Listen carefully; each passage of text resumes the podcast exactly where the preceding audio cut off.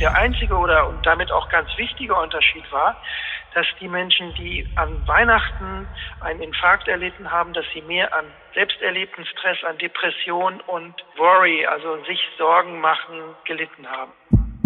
Der Wald als Heilmittel wird wirklich zu Recht propagiert und ist wirklich etwas, was sozusagen uns völlig umstellen kann. Ich glaube, wir sind, wir Stressforscher sind auch nicht vor Stress gefeit.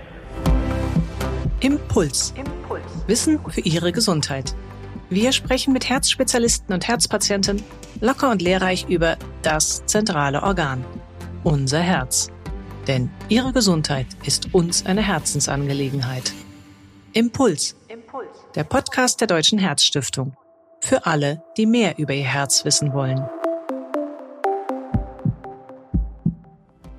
Hallo und herzlich willkommen zu Impuls, dem Podcastgespräch der Deutschen Herzstiftung. Ich habe gerade ganz schön Stress. Das äußern wir und hören wir ziemlich oft im Alltag. Stress ist zum Allerweltswort geworden für die unterschiedlichsten Situationen. Wenn die Kinder nörgeln, der Bus sich wieder mal verspätet, das E-Mail-Postfach auf der Arbeit überquillt oder sich die Schwiegermutter zu Weihnachten angesagt hat. Doch was ist Stress wirklich? Wie können wir ihn messen und wann macht er uns tatsächlich krank? Antworten darauf kennt mein heutiger Podcast-Gesprächspartner, Professor Karl-Heinz Ladwig. Und er kann uns hoffentlich auch ein paar Impulse geben, wie wir etwas gelassener mit belastenden Situationen umgehen können. Hallo, Professor Ladwig. Schön, Sie am Telefon begrüßen zu dürfen. Ja, guten Morgen, Frau Nahi. Ich freue mich auch. Professor Karl-Heinz Ladwig ist Professor für psychosomatische Medizin und medizinische Psychologie am Klinikum rechts der ISA der TU München und beschäftigt sich seit vielen Jahren mit den unterschiedlichsten Aspekten von Stress, auch im Rahmen der sogenannten Psychokardiologie. Mein Name ist Ruth Ney, ich bin Medizinredakteurin bei der Herzstiftung. Tja, Professor Latwig, Stress an sich ist ja an keine Jahreszeit gebunden und trotzdem, es scheint irgendwie gerade im Spätherbst und auch kurz vor Weihnachten so, dass das Thema verstärkt aufkommt. Warum ist das eigentlich so? Also um da gleich die Wahrheit zu sagen, das weiß ich auch nicht so genau. In der Tat ist der Stress an keine Jahreszeit gebunden oder zumindest so Belastungs- oder Überforderungsgefühle. Vielleicht haben wir auch so ein bisschen so ein kollektives Anste so eine kollektive Ansteckung uns in dieser letzten Phase des Jahres sozusagen uns gegenseitig vorzustellen, dass wir alle wahnsinnig unter Stress stehen würden. Es ist sogar so, dass zum Beispiel die Suizidforschung gezeigt hat, ist es so, dass im Gegensatz zu dem, was man denken könnte, nämlich dass zum Beispiel an Weihnachten viel mehr Menschen ihrem Leben ein Ende machen, das gar nicht der Fall ist, sondern das ist eher der Fall, wenn die Jahreszeit wieder heller und klarer wird. Und das liegt daran, dass im Winter tatsächlich also wirklich einiges auch an Emotionen und so weiter und auch an Antriebsmöglichkeiten runtergefahren werden bei diesen kranken Menschen und dass sie sogar gar nicht in der Lage sind, dann so die Hand an sich zu legen.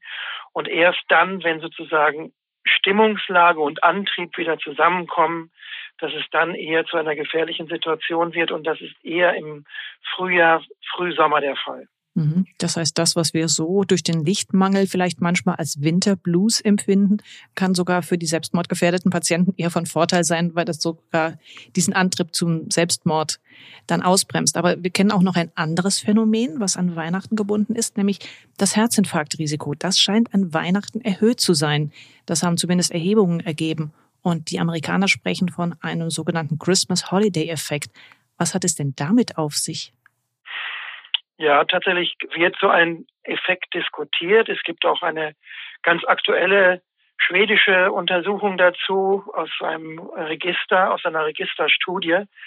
Und die haben mal untersucht, was, also ob es sozusagen Auslösefaktoren bei diesen Menschen gegeben hat, die an den Weihnachtstagen am, erst, am Heiligabend, ersten Weihnachtstag und am zweiten Weihnachtstag, der im Englischen Boxing Day heißt, die da ihren Infarkt erlitten haben im Vergleich zu Menschen, die eine koronare Herzerkrankung hatten, aber keinen Infarkt entwickelt hatten.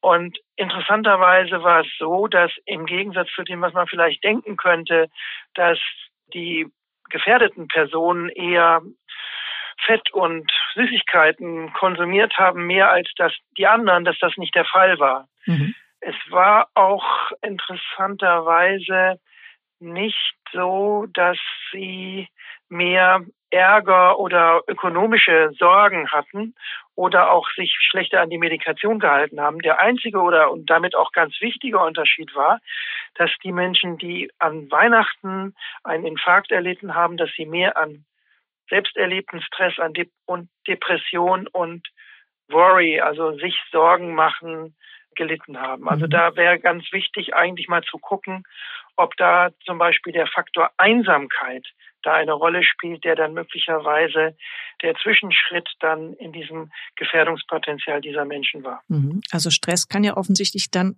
ganz unterschiedlich sich äußern. Können Sie vielleicht mal an dieser Stelle für unsere Hörer nochmal genau erläutern, was ist Stress eigentlich?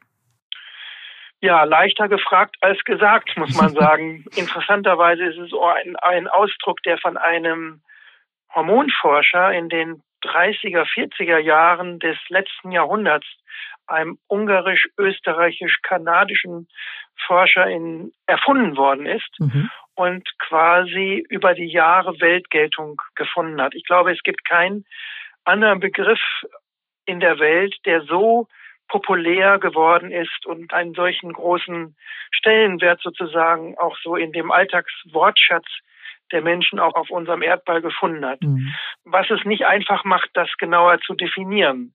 Aber ich glaube, man muss zur Definition sagen, dass es also auf der einen Seite, dass es da einen Stressor gibt und auf der anderen Seite gibt es eine Stressantwort. Und das Schwierige bei diesem Stressor, also das, was die Menschen dann belastet und dann letztlich zu einer Überforderung führt, das kann subjektiv völlig unterschiedlich sein. Das kann für den einen belastend, für den anderen nicht belastend sein. Deswegen hat es sozusagen so eine starke subjektive Komponente.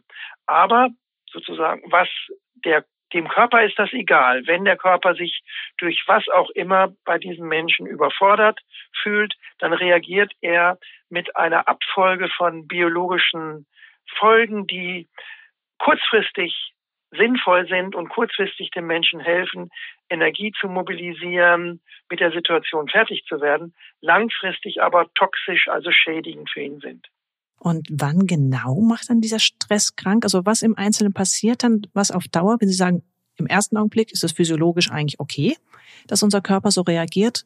Man sagt ja auch, das war früher das Fluchtprinzip, was vielleicht dann noch, als wir vor Säbelzahntigern flüchten mussten, auch nötig war. Ähm, ja, aber und irgendwie heute macht es uns krank. Und vor allem, wie zeigt sich das dann, wenn wir durch Stress krank werden? Frau Neider, haben Sie schon einen ganz wichtigen Parameter eingeführt, nämlich die Zeitachse. Also wir müssen unterscheiden zwischen akuten Stress und chronischem Stress. Akuter Stress, sozusagen die Faustregel da heißt, ist eigentlich was ganz Gesundes, was uns hilft, Energie zu mobilisieren mit den Hormonen, mit unserem autonomen Nervensystem und so weiter. Was wir subklinisch nennen, also der gar nicht mal so unglaublich auf dem ersten Blick bedeutsam wirkt, wie zum Beispiel das, dass man sich irgendwie niedergeschlagen fühlt oder dass man nicht so mehr zurechtkommt oder und so weiter, dass man sich permanent Sorgen macht, da ist das Permanente das Problem und nicht die Stärke des Effektes selbst zunächst. Und in dieser per, das permanente chronische sozusagen, das ist das, was an dem Menschen zerrt, psychologisch natürlich auf der einen Seite, aber auch physiologisch. Wir wissen zum Beispiel, dass was die Stresshormone betrifft, das ist ein sehr schönes Beispiel dafür, also das berühmte Cortisol, das wir kurzfristig katabolisch also es führt dazu, dass wir Energie mobilisieren. Langfristig, subklinisch, hat es sozusagen einen anabolischen Effekt. Es führt dazu, dass da eine ganze Reihe von Dingen im Körper passieren, die dazu führen, dass wir eher sozusagen sowas erleben wie dick werden. Dass der Stress uns also über diese Hormonachse dick macht, indem es dann zum Beispiel die Fettzellen vermehrt ausprägt und solche Dinge mehr. Mhm. Und auch im Herzen zeigt sich das ja, wie einige Untersuchungen schon bestätigt haben.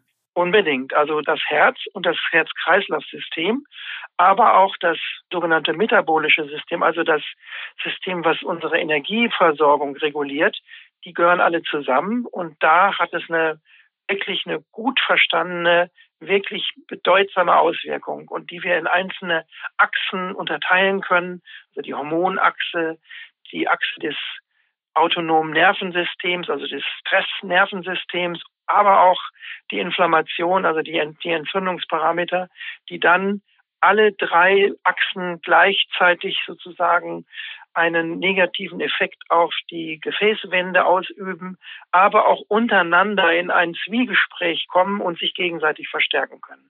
Mhm. Das heißt, damit steigt die Herzinfarktgefahr, Ablagerung in den Herzen, aber auch Diabetesrisiko, wenn Sie vom metabolischen Syndrom sprechen. Absolut, so ist es richtig, ja, mhm. genau. Also insofern gehören diese Erkrankungen also sehr, sehr eng zusammen, weil wir wissen, dass auf der biologischen Ebene sie sehr, sehr viel Gemeinsamkeiten haben. Mhm. Also deswegen unterscheidet man wahrscheinlich auch Eustress, das heißt kurzfristig und eher motivationsfördernd oder antriebssteigernd und diesen Dysstress, dieses chronische, dieses belastende, was auch durchaus subjektiv sein kann. Absolut. Unsere Hörer wissen das auch. Wenn wir mal nicht so richtig in die Pötte kommen, also so richtig in Gang kommen, dann hilft ein bisschen Stress uns dabei, das zu tun und wir fühlen uns eher wohl als belastet, wenn wir so etwas tun. Ich glaube, Menschen, die sozusagen auf der Couch sitzen und sich vor Langeweile irgendwelche langweiligen Vorabendsendungen ansehen, sind unzufriedener als welche, die Energie schöpfen und produktiv und kreativ irgendwelche Dinge tun, über die sie über diese Stressachse sozusagen motiviert werden. Wenn auch Ihnen die Herzgesundheit wichtig ist, unterstützen Sie die Arbeit der Deutschen Herzstiftung mit einer Spende. Infos dazu finden Sie im Internet unter herzstiftung.de. Jetzt ist es aber so, wenn wir jetzt Dysstress trotzdem mal haben und wir wissen, es ist ungesund. Die Frage ist dann, was tun? Denn es gibt bestimmte Lebensumstände, die können wir ja nicht ganz so einfach ändern. Was könnte man dann zum Beispiel machen? Ja, ich glaube, nochmal wichtig zur Beantwortung Ihrer Frage ist es zu verstehen, dass sich dieser Stress, den ich jetzt ganz allgemein als eine Überforderung, chronische Überforderung definiert hatte, dass der sich, wenn man so will, phänotypisch, also in der Erscheinungsweise in ganz unterschiedlichen Formen manifestieren kann. Der kann sich manifestieren als eine depressive Stimmungslage, als eine pessimistisch, sorgenvoll, ängstliche Grundhaltung, die immer wieder sozusagen das Schlechteste und das Negativste für sich und andere annimmt, die kann sich in vielerlei Hinsicht an, kann sich auch in, in, in Schlafstörungen äußern. Also sozusagen der psychosoziale Stress hat viele Gesichter. Mhm. Und diese vielen Gesichter brauchen sozusagen ganz unterschiedliche Angehensweisen. Aber ich glaube, wenn man so versuchen würde, einen gemeinsamen Link zwischen all diesen Faktoren zu gewinnen, dann wäre es ganz wichtig zu sagen, dass wir verstehen müssen, was, was mit uns passiert, mhm. dass wir also uns selbst besser begreifen und dass wir auch lernen, Distanz von uns selbst zu gewinnen. Das ist besonders wichtig, wenn wir in so Ärgerreaktionen und Ärgersituationen kommen. Das weiß jeder von uns, wenn wir sozusagen wie ein HB-Männchen aus den 50er Jahren an die Decke gehen, dann sollten wir nicht, wie die damalige Werbung suggeriert hat, zur Zigarette greifen, um Gottes Willen, sondern wir sollten versuchen, Dinge zu tun, die uns helfen, so eine Relaxation, so eine Entspannungssituation herzustellen. Mhm. Und da glaube ich, ist an erster Stelle die körperlichen Aktivierungen zu nennen. Also etwas wie Joggen oder schnelles Wandern, Spazieren gehen, äh, regelmäßig sozusagen in die Natur. Der Wald als Heilmittel wird wirklich zu Recht propagiert und ist wirklich etwas, was sozusagen uns völlig umstellen kann. Das ist die eine Seite. Wir können aber auch zu Hause was tun. Wir können Entspannungsübungen angehen. Wir können, und die können unterschiedlicher Art sein das Internet, wenn Sie Entspannungsübungen eingeben, ist voll mit, mit Vorschlägen, die Sie da machen, äh, Dinge, die Sie da machen können. Da brauche ich mich jetzt hier gar nicht ins Zeug zu legen. Und da muss jeder seine eigene Methode finden, die für ihn am besten zutrifft. Der eine wird sich an Yoga erfreuen können. Und auch da gibt es ganz viele YouTube-Videos, die man da angehen kann. Man kann auch sowas wie Entspannungsübungen, so Jakobsen, Muskelentspannungsübungen praktizieren, was ich persönlich für ganz vorteilhaft finde und auch in vielen Reha-Kliniken, Herz-Kreislauf-Reha-Kliniken zum festen Bestandteil kommen, dass man so den Körper durchcheckt und versucht, so die angespannten Teile des Körpers sozusagen mental zu entspannen und so weiter und so fort. Also da gibt es ganz viel und keiner sollte sich da aus rausreden. Mir fällt da nichts ein. Mhm. Also letztendlich in irgendeiner Form aktiv werden, nach etwas suchen, was einen entspannt und ja nicht einfach nur auf der Couch sitzen bleiben. Was einem auch so ein bisschen Distanz zu seinem normalen Leben verschafft. Ja, mhm. also wo man sich nicht unterkriegen lässt, sich nicht aufgibt, sondern wo man sozusagen aktiv eine Alternative, eine Insel sucht, wo man sich zurückziehen kann und wo man äh, von all diesen anderen Dingen befreit ist. Also mhm. stellen Sie sich den armen Menschen vor, den wir ja häufig in der äh, psychokardiologischen Ambulanz sehen, der eine schwerwiegende Partnerschaftssituation hat, konflikthaften Situationen ausgesetzt ist, wo er der glaubt, nicht mehr entrinnen zu können und der dann auch in der Arbeit nicht viel Benefit hat und auch nicht viel positive Rückmeldung und, und so weiter bekommt. Also so ein Mensch ist wirklich in einer ganz miserablen und bedauernswerten Situation. Und der sollte erstmal versuchen, selbst mit einer solchen Situation mit diesen Mitteln, die ich Ihnen gerade genannt habe, zurechtzukommen. Aber wenn das nicht gelingt, sollte er auch schleunigst versuchen, sozusagen die Hilfe eines einer Fachfrau oder eines Fachmannes, nämlich eines Psychotherapeuten, Psychotherapeutin aufzusuchen, mhm. die für diese Dinge wirklich ausgebildet sind und auch da erfolgreich solchen Menschen helfen können. Mhm. Ein Aspekt, Sie haben jetzt ganz viele tolle Möglichkeiten aufgezeigt, die einem helfen können zu entschleunigen. Und trotzdem ist auch immer wieder dieser Aspekt Zeit. Und für viele Menschen ist das auch ein ganz eigener Stressfaktor. Denn unser Alltag, privat wie beruflich, der scheint ja auch immer enger getaktet zu sein. Fühlen wir das nur so oder ist das tatsächlich so? Ich hoffe, ich enttäusche Sie nicht mit meiner Antwort. Ich glaube das nicht, dass das was Neues ist. Ich glaube, das hat es schon immer gegeben, dieses Problem. Ich habe keine Zeit. Beethoven hatte keine Zeit für die Opus 111, einen letzten Sonatensatz zu schreiben, wie ironischerweise von Thomas Mann im Zauberberg geschrieben wird. Und wir haben keine Zeit, uns um dieses und jenes zu kümmern. Das ist eine Ausrede, wenn es uns schwerfällt oder wir auch kein wirkliches Interesse haben, uns auf das einzulassen, für das wir eigentlich Zeit haben müssten. Mhm. Und insofern ist es immer auch eine, enthält dieses keine Zeit zu haben, immer auch eine Bewertung von dem, für was man glaubt, keine Zeit haben zu können. Also wenn man zum Beispiel sagt, man hat keine Zeit, Entspannungsübungen zu machen, dann enthält diese Aussage mehr etwas über die Bewertung von dem, was da vorgeschlagen wird, Entspannungsübung, als über den tatsächlich realen Ablauf. Sehr interessant. Hm. Es kann mir kein Mensch sagen, dass man an, an einem 24-Stunden-Tag nicht irgendwann mal 15 oder 20 Minuten Zeit einsparen könnte, um dieses und jenes zu tun. Mhm. Etwas anderes, was ich auch sehr spannend finde, ist, wenn es darum geht, diese hohen Ansprüche an sich selbst, dass das auch mit ein gewichtiger Faktor sein kann, dass wir in eine Dysbalance geraten. Und diese hohen Ansprüche an uns selbst, ist beruflich wie auch in der Familie, ja, oder jetzt auch passend zum Podcast, der Weihnachtsstress. Mhm. Da sorgen wir einfach selbst dafür, weil wir denken, es muss alles perfekt sein. Das Essen, die Geschenke, die Stimmung. Ja, und am Ende sind wir kaputt und genervt.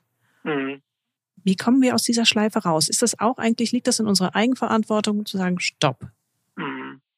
Ja, also jetzt mal halblang. Das wäre sozusagen die, oder komm mal wieder runter mhm. oder nimm dir nicht zu viel vor. Ich meine, wir Menschen haben sozusagen immer so ein bisschen auch so etwas, was man unter Psychotherapeuten so ein narzisstisches Grundprofil nennt.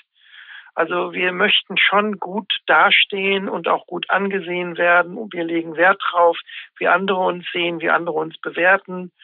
Und insofern ist das ein wichtiger, wichtiger Bestandteil unseres bürgerlichen Lebens, sozusagen diesen Kriterien zu genügen, die Sie gerade genannt haben. Und da eine Distanz zuzugewinnen, ist sicher nicht, wirklich nicht ganz einfach. Was machen Sie denn persönlich, wenn Sie stressige Phasen haben? Das würde mich mal interessieren, denn auch als Stressexperte ist man wahrscheinlich nicht davor gefeit, dass mal das Postfach voll ist, die Termine sich ballen. ich mache wie alle anderen auch alles falsch. Also es gibt ja so eine äh, so ein angeblich hätte der Rousseau, der sozusagen so ein, der pädagogische Erfinder der Kindererziehung war, selbst versagt mit seinen eigenen Kindern, sie gescheit zu erziehen. Und so muss man es, glaube ich, auch bei Stressforschern sagen. Also ich glaube, wir sind, wir Stressforscher sind auch nicht vor Stress gefeit und können dann immer wiederum immer wieder versuchen, sozusagen uns dem, was wir jetzt ja idealerweise sagen, anzunähern. Das heißt also, das, was ich gesagt habe, ein bisschen Abstand von sich zu gewinnen, sich nicht so wichtig zu nehmen, Phasen einzubauen in seinen Alltag, der dazu beiträgt, dass wir uns dann diese Inseln schaffen und möglichst diese Inseln so groß wie möglich gestalten und so weiter. Ich selbst liebe Musik und gehe auch gerne, wenn die Corona-Zeit es zulässt, in Konzerte. Das ist mir, das ist für mich eine ganz große Freude. Ich liebe Sport, ich mache Jog durch den Wald und ist, insofern ist es nicht nur eine theoretische Aussage mit dem Wald als Heilungsmittel, sondern also das erlebe ich sozusagen ein oder zweimal die Woche selbst. Mhm. Also wir können eine ganze Menge selbst machen, um zu entschleunigen. Und Sie haben das auch schon anklingen lassen, nicht immer reicht das. Und es gibt dann irgendwann einen Punkt, wo professionelle Hilfe angeraten ist. Wenn ich jetzt das Gefühl habe, ich schaffe das irgendwie nicht selber aus dieser Schleife rauszukommen, wo kann ich mich dann hinwenden? Ja, das ist ein ganz wichtiger Punkt und das sagen wir auch unseren Ärzten. Also, dass wir, wir möchten, dass unsere Kardiologen so lange wie möglich die Patienten in ihrer eigenen Obhut haben und ihnen helfen und sie können sehr viel mehr helfen, als wie sie möglicherweise initial selbst gedacht haben. Aber neben der Kompetenz gehört auch die Kompetenz zur Delegation, dann zu wissen, wann es nicht mehr weitergeht. Und das gilt auch für die Patienten selbst. Also sie müssen irgendwann mal den Punkt finden, wo sie wo der Leidensdruck sie dann doch auch dazu bringt, jetzt Hilfe in Anspruch zu nehmen, medizinische Dienstleistungen aufzusuchen. Und das kann am besten eigentlich über den Hausarzt geschehen oder über niedergelassenen Kollegen, wo diese Patienten dann hingehen und den Ärzten dann oder Ärztinnen dann ihr Problem schildern und den grundversorgenden Arzt, Ärztin dann bitten, dann die weitere, den, die weiteren Schritte einzuleiten. wenn die Probleme zu drückend werden, sollte man dann auch überlegen und insbesondere, wenn es sich dabei um Patienten mit einer koronaren Vorgeschichte oder mit und Hochrisikopatienten handelt, ob man dann nicht auch mal versucht, stationäre psychokardiologische Hilfe in Anspruch zu nehmen. Und die psychokardiologischen Versorgungseinrichtungen in den Reha-Kliniken nehmen zu, sind hochprofessionell und sind sehr erfolgreich dabei, solchen hochriskierten Personen, Patientinnen und Patienten zu helfen. Mhm. Das wäre nämlich jetzt so zum Abschluss auch noch mal eine Frage gewesen, diesen Bogen zu schlagen zwischen den stressbedingten körperlichen Beschwerden, eben nämlich am Herzen, wenn wir ständig einen Druck auf der Brust haben und Herzrasen und dann auch der Psyche, weil das tut sich ja gegenseitig bedingen. Also ich kann eine Herzerkrankung haben, die sorgt für Stress und umgekehrt der Stress geht mir ans Herz. Diese Verknüpfung, ist das eigentlich in der Behandlung? Sie haben die Psychokardiologie und die Reha-Einrichtung ja erwähnt. Ist es schon breit angekommen? Oder muss man da immer noch als Betroffener ein bisschen suchen, um an die richtige Stelle zu kommen? Ja, also ich bin da so der Vertreter dessen, dass man sagt, halb, das Glas ist halb voll und nicht halb leer. Und verglichen mit dem, wie die Situation vor zehn Jahren war, hat sich das schon deutlich, deutlich verbessert. Also wir haben überall Möglichkeiten, also solche Einrichtungen aufzusuchen. Auch die Universität Göttingen beispielsweise bietet einen über die Homepage der Klinik für psychosomatische Medizin eine Webseite an, wo man auch da Ärztinnen und Ärzte jeweils in seinen Regionen suchen kann. Mhm, sehr spannend. Vielen Dank. Lassen Sie uns ein kurzes Fazit ziehen. Stress geht uns nicht nur einfach an und auf die Nerven, sondern explizit auch ans Herz. Und dabei können wohlgemerkt offensichtlich Einsamkeit und Depression mindestens so schädlich sein wie eine Überlastung in Form von Dysstress, was wir oft denken, zu viel Arbeit, zu viel Hektik. Und umgekehrt sind Herzerkrankungen auch ein ganz eigener Stressfaktor. Und die Zusammenhänge, das ist in vielen Studien belegt. Dazu gibt es jetzt auch diesen eigenen medizinischen Fachbereich, die Psychokardiologie. Mhm. Ja, ich denke daher, dieses wichtige und spannende Thema Psychokardiologie, das wird uns sicherlich noch in weiteren Impuls-Podcast-Gesprächen immer mal wieder begegnen. Ja. Mhm. Deswegen für heute sage ich ein herzliches Dankeschön an Sie, Professor Ladwig. Gerne. Es hat mir Spaß gemacht, mit Ihnen zu reden. Für die vielen Anregungen und Tipps. ja. Danke. Ich sage Tschüss und wünsche Ihnen und natürlich allen Hörern eine entspannte Zeit. Und dann freue ich mich natürlich, wenn wir auch uns das nächste Mal hören. In der nächsten Podcast-Episode, da wird es um die guten Vorsätze gehen und dabei vor allem darum, wie es uns gelingt, mit dem Rauchen endlich aufzuhören. Welche wissenschaftlichen Erkenntnisse gibt es hier zu Schäden am Herz? Und sind E-Zigaretten tatsächlich die harmlosere Alternative? Ja, und auch was hilft, damit es im Kopf Klick macht und der Verzicht auf den Klimmstängel dann endlich langfristig klappt.